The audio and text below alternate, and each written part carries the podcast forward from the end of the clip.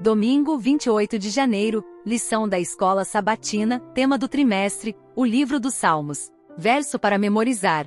Mas como poderíamos entoar um cântico ao Senhor em terra estranha? Salmos capítulo 137, versículo 4. Vamos orar.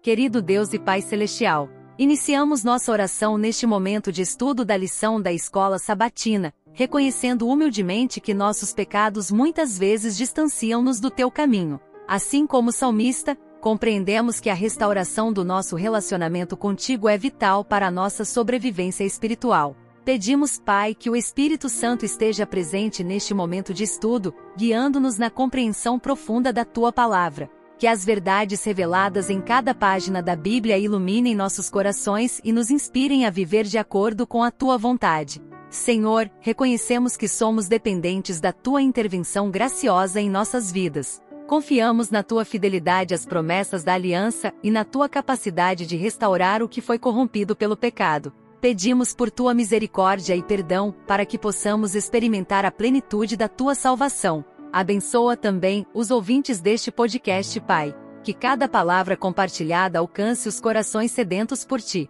Derrama uma bênção especial sobre cada ouvinte, fortalecendo sua fé e guiando-os em seu caminho espiritual que ao final deste estudo, possamos sair renovados e comprometidos a viver de acordo com a tua vontade. Agradecemos por tua graça infindável e pelo sacrifício redentor de Jesus. Em nome dele, oramos.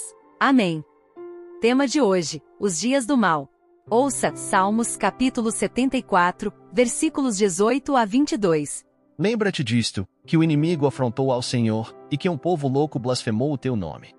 Não entregues às feras a alma da tua pombinha, não te esqueças para sempre da vida dos teus aflitos. Atenta para o teu conserto, pois os lugares tenebrosos da terra estão cheios de moradas de crueldade. Oh! Não volte envergonhado o oprimido, louvem o teu nome o aflito e o necessitado. Levanta-te, ó Deus, pleiteia a tua própria causa. Lembra-te da afronta que o louco te faz cada dia. Salmos capítulo 79, versículos 5 a 13. Até quando, Senhor, Indignar-te-ás para sempre? Arderá o teu zelo como fogo? Derrama o teu furor sobre nações que te não conhecem e sobre os reinos que não invocam o teu nome. Porque devoraram a Jacó e assolaram as suas moradas.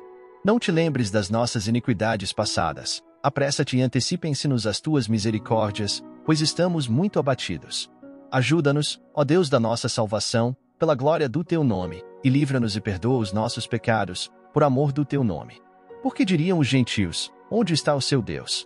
Torne-se manifesta entre as nações, à nossa vista, a vingança do sangue derramado dos teus servos. Chegue à tua presença o gemido dos presos, segundo a grandeza do teu braço, preserva aqueles que estão sentenciados à morte. E aos nossos vizinhos, deita-lhes no regaço, setuplicadamente, a sua injúria com que te injuriaram, Senhor. Assim, nós, teu povo e ovelhas de teu pasto, te louvaremos eternamente, de geração em geração cantaremos os teus louvores. Pergunta 1. O que está em jogo nesses textos? O salmista procura compreender o grande conflito entre Deus e os poderes do mal e aponta para a insondável tolerância divina, bem como para sua infinita sabedoria e poder. O problema do mal em Salmos é primariamente teológico, inevitavelmente diz respeito a questões sobre Deus. Assim, a destruição de Jerusalém e do templo é vista principalmente como um escândalo divino, porque deu aos pagãos a oportunidade de blasfemarem contra Deus. A herança divina, o povo de Israel, é o sinal da eleição e da aliança divinas que nunca falharão. O conceito da herança de Deus também contém uma dimensão do fim dos tempos, visto que um dia todas as nações se tornarão herança de Deus e o servirão. A ideia de que as nações invadiram a herança divina ameaça essas promessas. Sem dúvida, o salmista reconhece que os pecados do povo corromperam o relacionamento de aliança do povo com Deus e trouxeram sobre Israel todas as consequências. A sobrevivência do povo depende unicamente da intervenção graciosa de Deus e da restauração do vínculo da aliança por meio da expiação do pecado. O Senhor é Salvador nosso fiel às suas promessas da aliança. Salmos, capítulo 79, versículos 8 e 9. No entanto, mais importante do que a restauração da sorte de Israel é a defesa do caráter de Deus no mundo. Se as maldades das nações ficarem impunes, parecerá que Deus perdeu seu poder. Somente quando Deus salvar seu povo é que seu nome será justificado e honrado.